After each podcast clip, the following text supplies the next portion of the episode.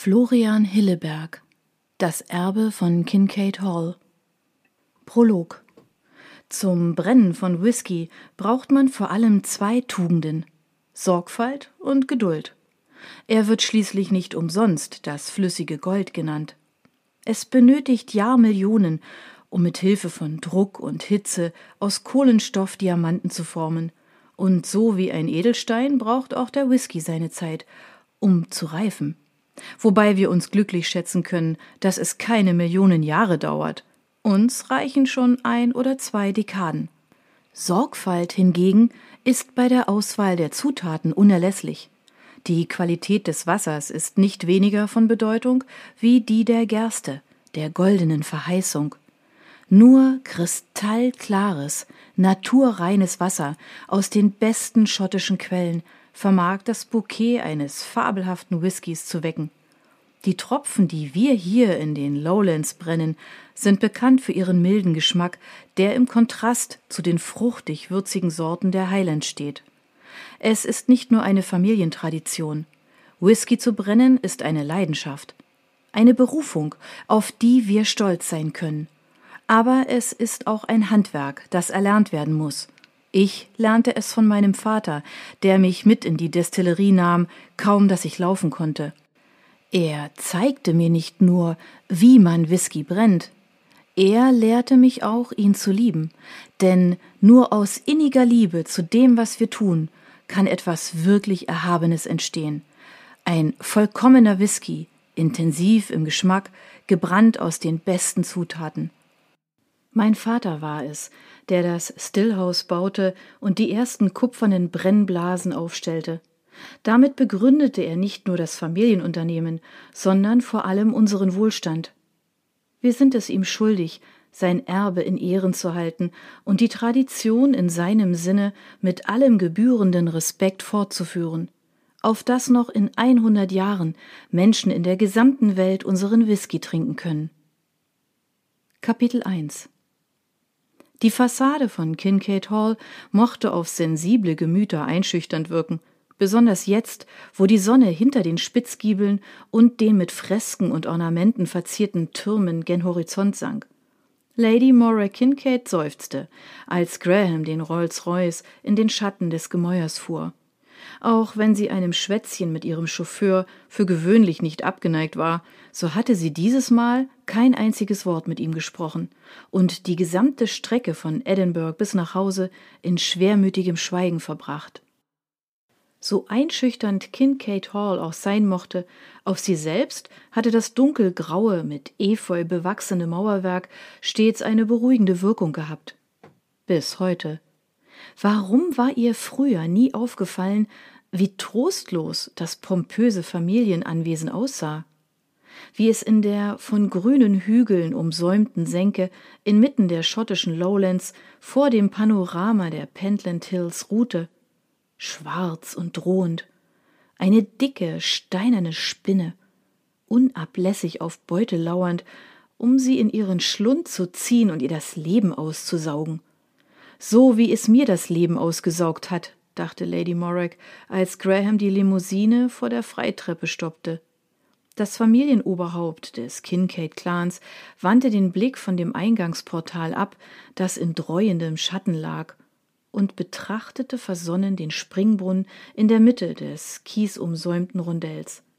Die Strahlen der tiefstehenden Sonne, die sich ihren Weg kraftvoll zwischen den Giebeln und Zinnen hindurch bahnten, strichen sanft über das Haupt der bronzenen Nixe.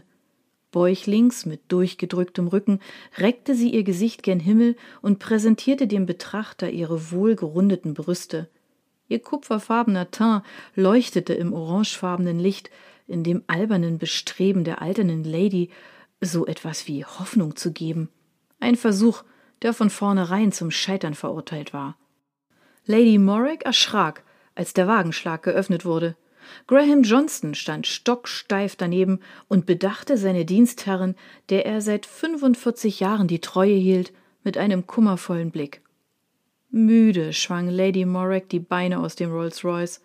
Er stammte noch aus dem Nachlass ihres verstorbenen Gatten Chester und hatte mehr als vierzig Jahre auf seinem chrom blitzenden Buckel. Ein Zeichen für die Wertarbeit, die damals geleistet worden war. Dass er heute so tadellos in Schuss war wie am ersten Tag, verdankte er der gewissenhaften Pflege von Graham, dessen helfende Hand Lady Morrick geflissentlich ignorierte. Nicht, dass sie diese Geste nicht zu würdigen gewusst hätte, im Gegenteil, aber sie hatte sich noch nie beim Aussteigen helfen lassen und würde auch heute nicht damit anfangen. Graham war das durchaus bewusst Trotzdem erachtete er es als seine Pflicht, seiner Dienstherren zu versichern, dass sie sich auf ihn verlassen konnte, komme, was da wolle, als ob sie das nicht gewusst hätte. Soll ich Sie ins Haus begleiten, my Lady? Lady Morrick schnaubte. Noch lebe ich und kann auf eigenen Beinen laufen. Sie richtete sich auf und raffte den Saum des hochgeschlossenen Kleides, damit es nicht über den Boden schleifte. Um ihrem Chauffeur zu beweisen, dass ihre Worte keineswegs nur leere Hülsen waren, schritt sie die steinernen Stufen der Freitreppe zügig und erhobenen Hauptes empor. Sie können den Wagen in die Garage fahren, rief sie ihm vom oberen Absatz zu, als sie sah, dass er keine Anstalten traf, einzusteigen, so als fürchte er, dass sie, oben erst einmal angekommen, einen Ohnmachtsanfall erleiden und rücklings die Treppe hinunterstürzen könnte. Doch den Gefallen tat sie ihm nicht. Stattdessen öffnete sie das Eingangsportal und betrat das Vestibül, in dem sich die Düsternis und Tristheit der Fassade spiegelte, ausgelöst durch die hohen, holzvertäfelten Wände. Lady Morag eilte schnurstracks durch die Eingangshalle und begab sich schnellen Schrittes in das Arbeitszimmer. Shona hob kaum den Blick, als ihre Mutter eintrat. Schon zurück? Fragte sie abwesend, bevor sie sich wieder dem Laptop widmete, vor dem sie förmlich zusammengesunken war. Lady Morrick nickte, obwohl Shona das nicht sehen konnte, da sie den Kopf gesenkt hielt, um sich ihrer ursprünglichen Tätigkeit zu widmen. Ich wusste, dass ich dich hier finde. Warum arbeitest du noch? Wir haben Wochenende. Wir haben Freitag, Mutter, und diese Abrechnungen schreiben sich nun einmal nicht von alleine. Sicher, mein Schatz. Weißt du, wo sich dein Bruder aufhält? Shona zuckte die Achseln. Keine Ahnung. Wahrscheinlich zeigt er Annabel sein Schlafzimmer. Lady Morrick entging die abfällige Betonung des Namens von Rowans neuester Eroberung keineswegs. Sie konnte es ihrer Tochter nicht einmal verübeln. Ihr Sohn, Shonas Zwillingsbruder, wechselte die Liebschaften so oft wie andere Leute die Unterwäsche. Nichtsdestotrotz gab sie die Hoffnung nicht auf, dass es diesmal etwas Ernstes sein würde. Immerhin waren er und Annabel seit mittlerweile zwei Monaten ein Paar, ungeachtet der Tatsache, dass sie knapp zwanzig Jahre jünger war als er. Kannst du ihn bitte holen, Kind? Ich muss mit euch sprechen. Shona seufzte und klappte den Laptop zu. Sicher, Mutter. Als sich ihre Tochter erhob, war es Lady Morrick, als starre sie in einen Spiegel, der ein 25 Jahre jüngeres Abbild ihrer selbst zeigte ein schmales Gesicht mit einem blassen Teint, der typisch für ihre Familie war, so dass sich Shona geradezu genötigt sah, mit ein wenig Rouge nachzuhelfen. Der Kontrast wurde durch das lackschwarze Haar, das ihre Tochter als Pagenschnitt trug, noch verstärkt.